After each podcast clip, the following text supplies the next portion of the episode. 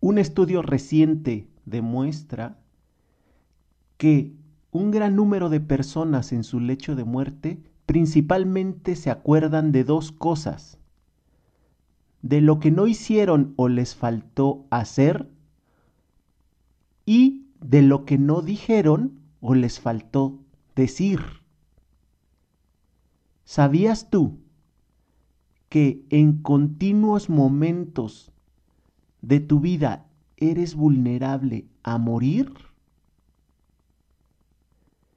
¿Cómo es posible que hay personas que en su lecho de muerte mueren con una leve sonrisa reflejada en su rostro o con una inmensa paz reflejada. Con gusto te comparto esto y mucho más aquí.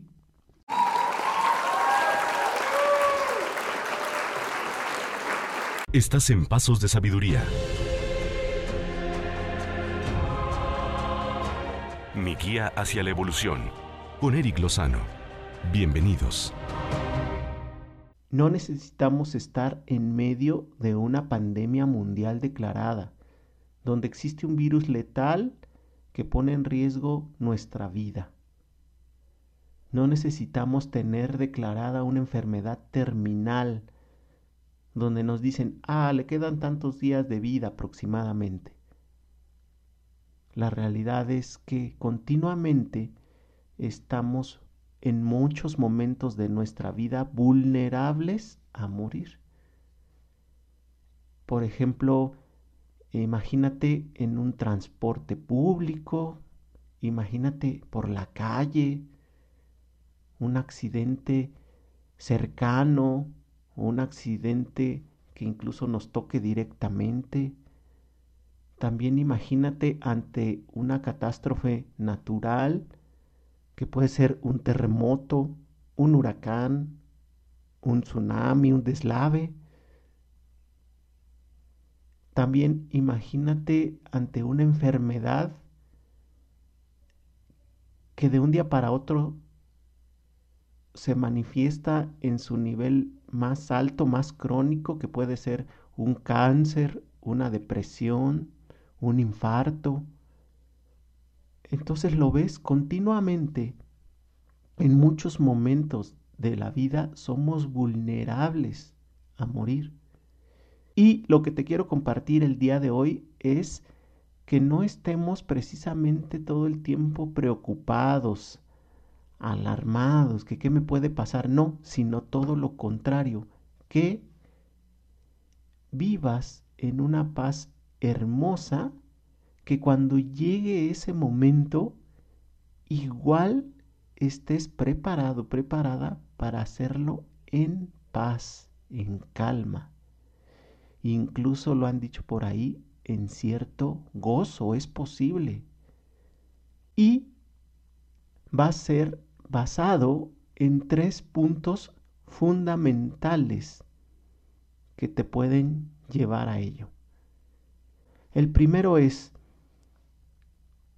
dedica tiempo a agradecerle a todas esas personas que te han ayudado en algún momento en tu vida, que te han apoyado, que te han tendido la mano, empezando por tus padres, porque de alguna manera te dieron la vida, de alguna manera te asistieron en muchas cosas, en tu alimentación, en tu cuidado, en tu limpieza.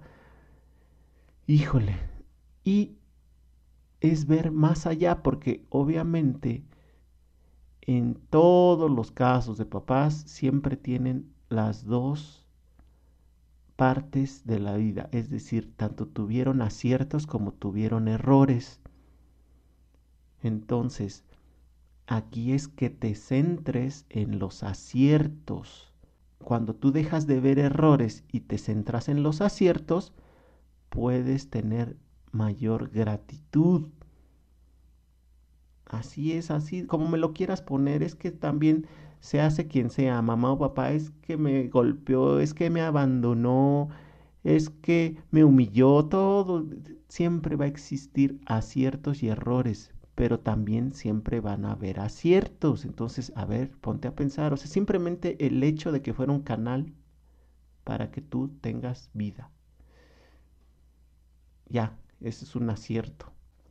Ahora, a lo que iba, más allá de los padres, pues hay más personas seguramente en tu vida a las que les tienes algo que agradecer.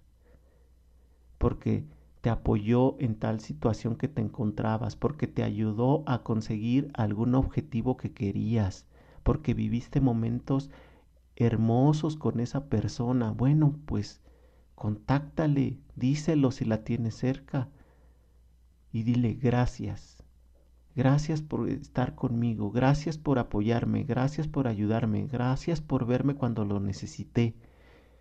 Ese es el primer paso, hacer una campaña de gratitud hacia todas esas personas.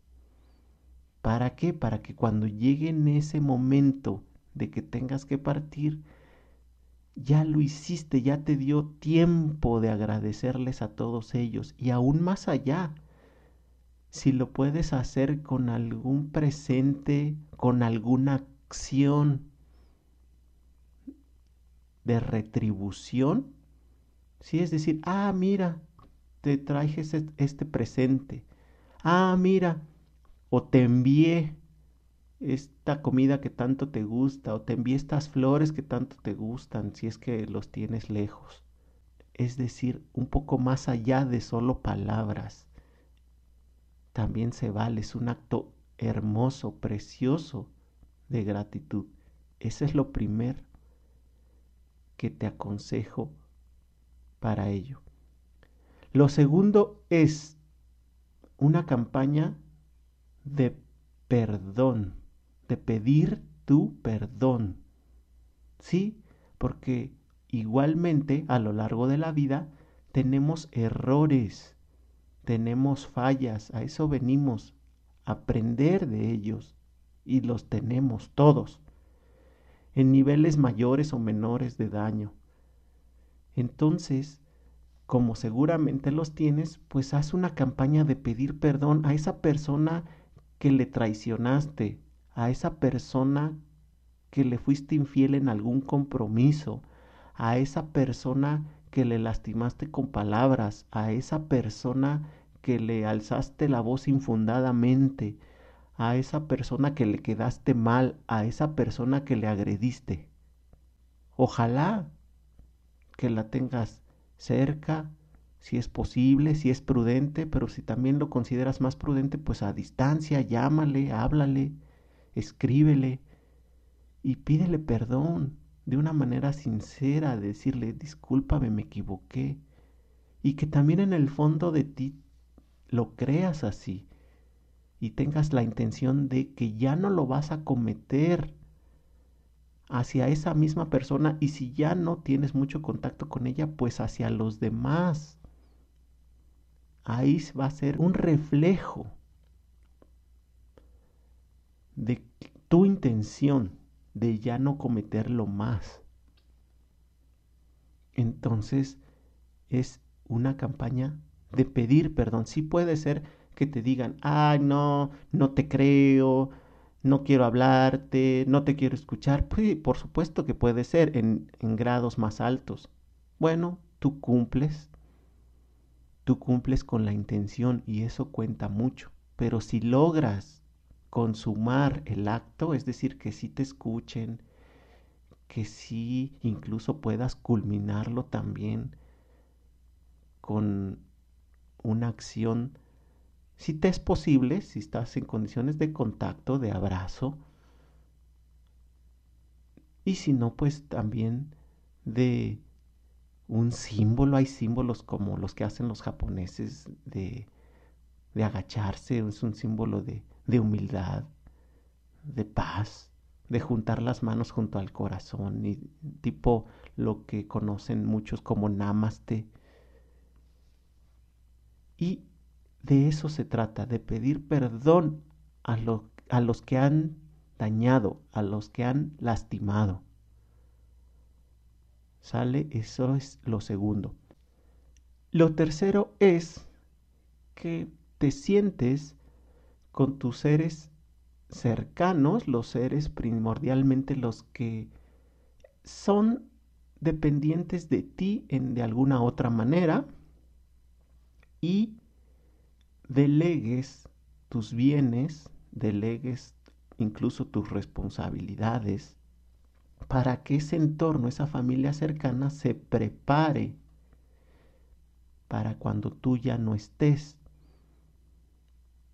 Es decir, imagínate desde ciertas edades, desde decir, ah, bueno, pues normalmente tienes bienes, ¿no? Bienes que has acumulado y que dices, ah, bueno, pues entonces si yo falto, que se delegue mi conexión de videojuegos para tal persona que no tiene. O que se delegue mi teléfono para tal persona que no tiene. Y así va subiendo, ¿no? Ya de más joven. Ah, no, bueno, pues mi laptop, quiero que se la quede tal persona que va al ciber porque no tiene recursos. Y así vas, ¿no?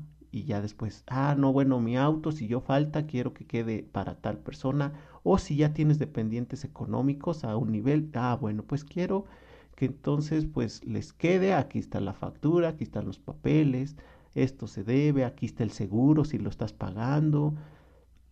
Sí, es decir, que esos compromisos queden delegados de alguna manera y también transmitas ese beneficio. Ah, bueno, si tengo de algún otro bien, una casa, una empresa, bueno, aquí están los documentos, si es necesario hacer un testamento, sobre todo te decía para los que dependen directamente de ti. Y si no existe quien depende de ti, pues para que esos bienes los aproveche quien más lo necesita. Entonces, ese es lo tercero, que dejes delegados tus bienes y tus beneficios y tus compromisos también, ¿por qué no? Si le debes a alguien, si tienes algún compromiso pendiente de cumplir, de pagar y la otra persona o los que queden lo pueden complementar, pues también lo puedes delegar. Y eso te va a dejar mucha paz. En realidad, los tres factores que te acabo de mencionar te van a hacer estar preparado, preparada para que cuando llegue ese momento lo hagas en paz. Y más allá, cuando tienes una preparación de disfrutar la vida, de gozar la vida cada instante, de hacer lo que más te gusta, de darte tiempo para ello en, a lo largo de tu vida presente, presente, donde disfrutas momentos hermosos, donde te das tiempo para ti, para consentirte, para cuidarte, para hacer lo que te gusta, además de tus seres queridos cercanos. Tú eres importante.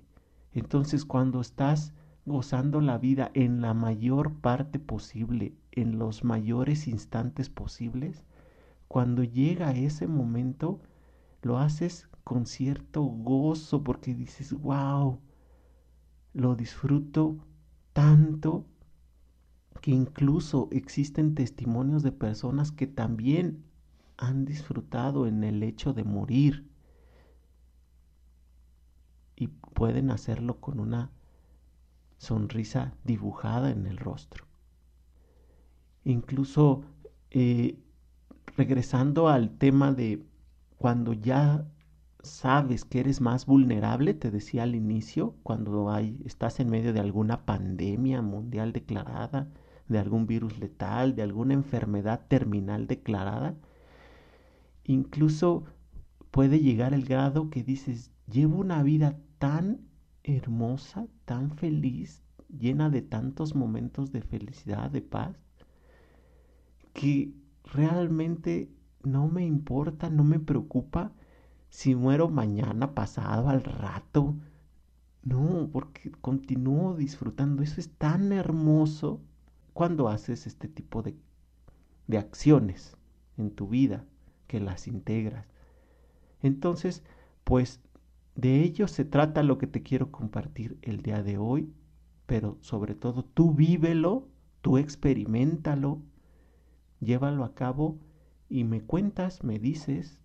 Hay muchos canales de comunicación con nosotros, te he comentado en nuestro correo electrónico pasos.sabiduría.gmail. Si nos sigues en Facebook también, a través de ahí nos puedes dejar un mensaje. Y próximamente en Instagram, donde compartiré muchas fotos relacionadas con todo lo que te narro aquí. Y todo esto es para ti, para que vivas una vida de mayor paz. Para ti, para que vivas una vida de mayor gozo. Para ti, para que vivas una vida de mayor salud. Con gusto de compartirte el día de hoy. Gracias por haber compartido con Pasos de Sabiduría, mi guía hacia la evolución